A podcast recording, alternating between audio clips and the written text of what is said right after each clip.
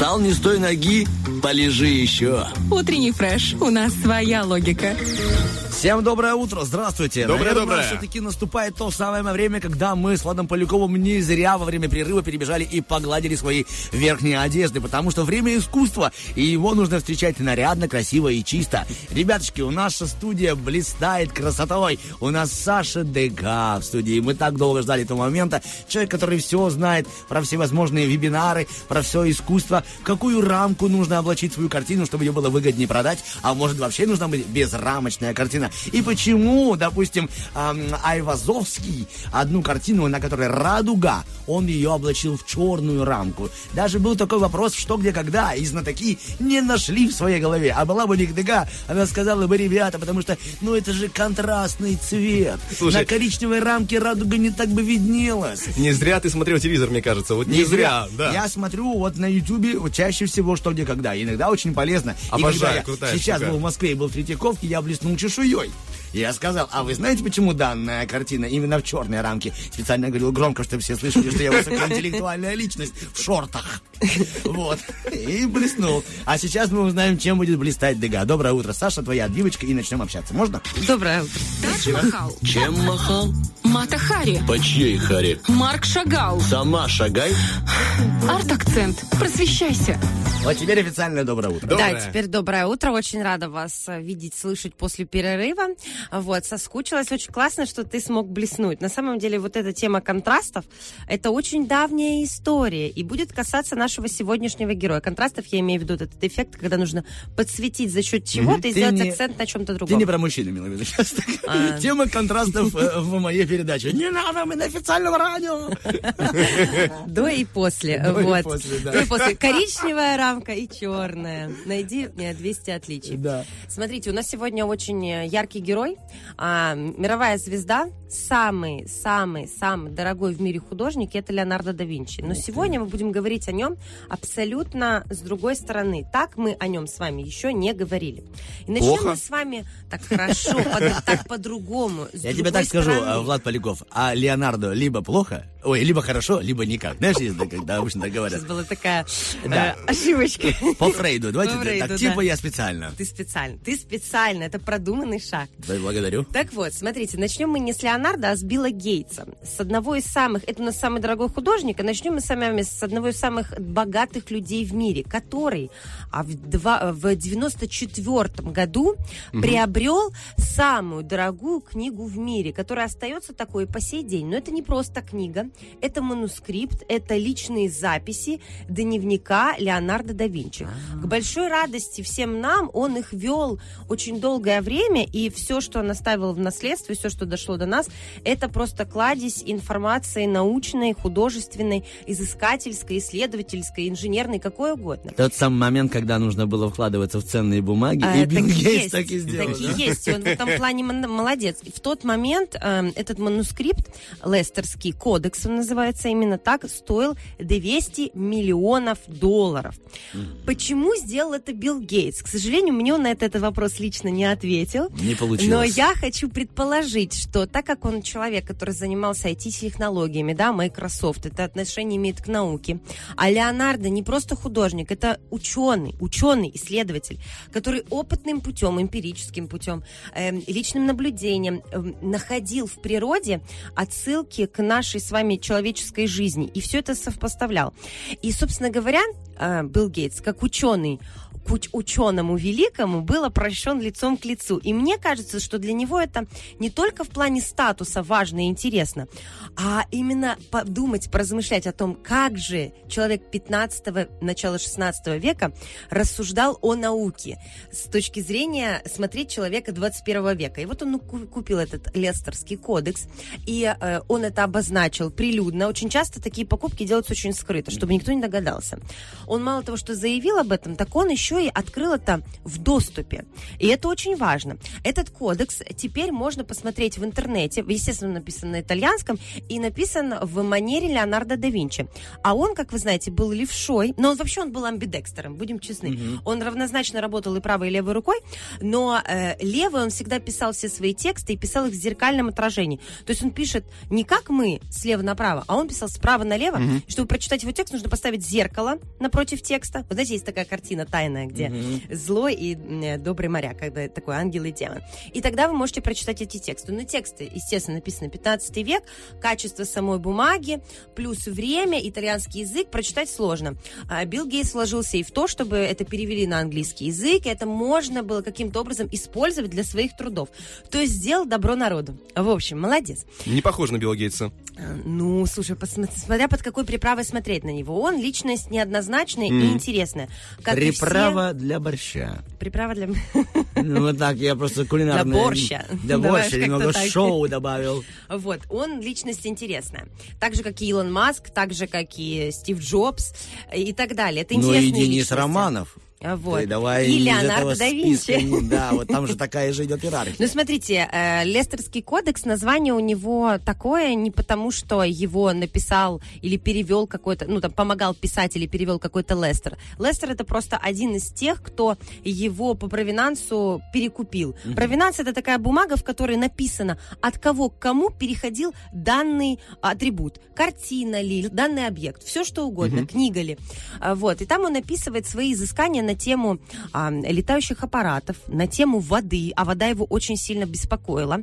Вообще, Леонардо беспокоило все, что связано с природой, потому что он говорил, что природа – это мать, а картины – это ее дочери. И все его изыскания, они максимально шли в сторону природы. Леонардо написаны также Атлантический кодекс, и если этот кодекс Лестера, он небольшой, это всего там 72 страницы, то эм, Атлантический кодекс это более полутора тысяч рисунков и более тысячи его текстовых изысканий. Еще у него есть несколько других-других э, текстов. Они все почему-то называются кодексы, но больше это похоже на дневники, потом это называют книгами, но, в общем, приобретен только один, этот, который Лестера. Э, Что делает Леонардо вообще в своем творчестве? В первую очередь, он, как человек а, эпохи Возрождения, обращается к античности. А античность – это гуманизм, это человеколюбие. Человек во главе угла. Если до этого было длинное-длинное, долгое средневековье, очень долгое средневековье, очень-очень долгое средневековье, век за веком, век за веком, темное средневековье, где во главе угла всегда стояла вера. Религия, да. Да, то теперь переворачивается. Теперь человек во главе угла, и нужно обращать внимание на него. Человек основа, человек это константа. И- Мера всех вещей. да, мера всех вещей. Ты абсолютно прав. И именно этого понятия придерживался и сам Леонардо, потому что он постоянно читал Архимеда, Пифагора, Платона. Он придерживался понятиям и находил основу в своих исследованиях именно у творцов э, Древней Греции. И э, человек человека он ис- исследовал, так же, как и природу, потому что он считал, что микрокосм и макрокосм – это копии друг друга в разных размерах. То есть есть большая вселенная, которую на тот момент изучать было сложно. Но он понимал, что человек – это микрокосм большой вселенной. Листик – это тоже микрокосм большого дерева. И он сопоставлял человека и природу. Например, он же препарировал трупы, он исследовал человека предельно точно и ясно, не только людей, да, ну, мертвых, также и животных. И он сопостав- сопоставил, значит, ветви деревьев и легкие. Он сравнил капилляры наши с вами с потоками воды, с вихрями воды. И вы выше, ну, он приходит к очень разным, интереснейшим выводам. Если вы захотите почитать любой из его трактатов, то вы там постоянно на- на- натолкнетесь на такую мысль, что природа как первоисточник придумала базовые формы, которые развиваются сами по себе, и они абсолютно многофункциональны, и они находят кратчайший путь. Ведь наша вена, она круглая, да, как полость. Если бы она была, допустим, звездообразной, по ней сложнее было бы передвигаться крови. То есть природа настолько умна, что она придумала таким образом себя, чтобы кратчайшим, наиболее благоприятным образом, ну, сделать, выполнить какую-то функцию. И он это все рассматривает, исследует. И в своих работах в своих работах как художник, а мы сегодня практически не будем касаться этой темы. Нам сегодня, сегодня это не совсем нужно, не совсем актуально. Он тоже искал вот пути облачения вот этого холста в трехмерный, в, трехмерный такой формат. Например, его выдумкой, да, его, его идея, эффект сфумата, это эффект дымки, когда пропадают границы, и вы попадаете внутрь объекта. Эффект сфумата, ам, ну, как бы его воздействие происходит благодаря тому, что краска наносится очень тонким слоем и много-много раз, буквально 1-2 миллиметра. Это кропотливый очень долгий труд. Вот его Мона Лиза, его знаменитая дама с горностаем. Ам, это все прием сфумата. И нам кажется, что мы проникаем в эту работу. И еще прием кьяроскура. Это прием света-тень. Опять-таки то, что ты сказал про Ивазовского. Этим приемом бесконечно пользовались эпфо- э, в эпохе барокко. Рембрандт, Караваджо, они постоянно на этом эффекте будоражили эмоции своей публики, потому что это когда что-то очень важное высвечено светом, да, на картине, как будто бы на нее падает луч, а то, что в стороне, оно более темное. Таким образом, вот, допустим, та же работа, да, «Возвращение блудного сына» Рембрандта, она воздействует нас психологически. И, кстати, Леонардо один из первых, кто на своих работах эм, не сколько рассказывает религиозную историю, хотя у него, конечно, «Тайные вечери» — это вообще отдельный часовой такой разговор глубокий. Он говорит о человеке с точки зрения его психологии, его характера. Если вы посмотрите на его даму с горностаем, вы можете сложить ее психологический портрет вам, у вас есть такая возможность. Этим же, кстати, отличался художник русский Валентин Серов. Он тоже писал картины так, что вы понимаете, как он относился к своей модели. У него был портрет, э, допустим, Юсупова, э, который очень нелестно он написал, и ты прям это там ощущаешь. И были э, портреты детей, где он их писал с такой любовью, что ты понимаешь вот его отношения. Вот Леонардо в этом плане как раз-таки работал очень четко. Он первым, кто шагнул в эту сторону. Он вообще первым, кто а, сделал, знаете что? Он э, нашел выигрышный ракурс для модели. До Леонардо все портреты писались в профиль.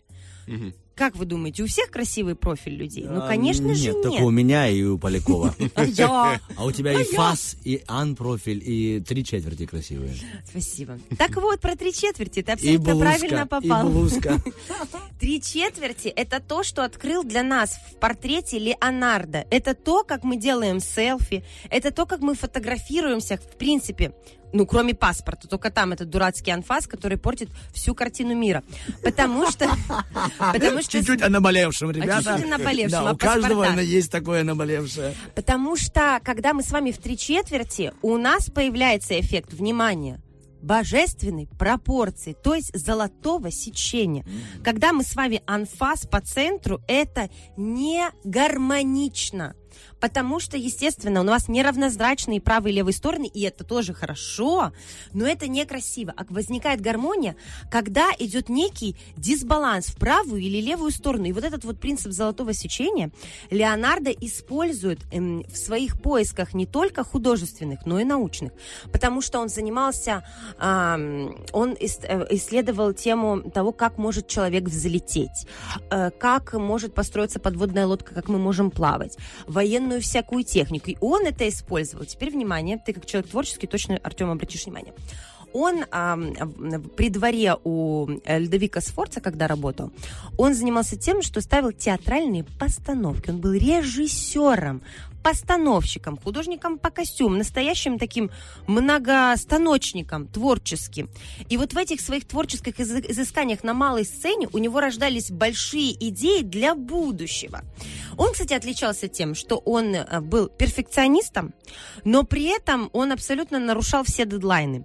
У него очень маленькое наследие, потому что он все время не заканчивал свои работы, либо отказывался от них. Знаете, загорелся, переключился на что-то другое и уже занимается чем-то другим. Но, к счастью, он очень многое записывал, поэтому все вот эти его дневники, да, кодексы, кодексы, это все кладезь информации, которая нами может быть очень активно использована и в наше время. Ну и сейчас, собственно говоря, гений Леонардо очень часто говорят, что вдохновение черпают именно оттуда. Не сколько даже с картин, сколько с его научных изысканий, потому что он ну, работал абсолютно во всех, во всех нас- на- направлениях, которые, которые только мог.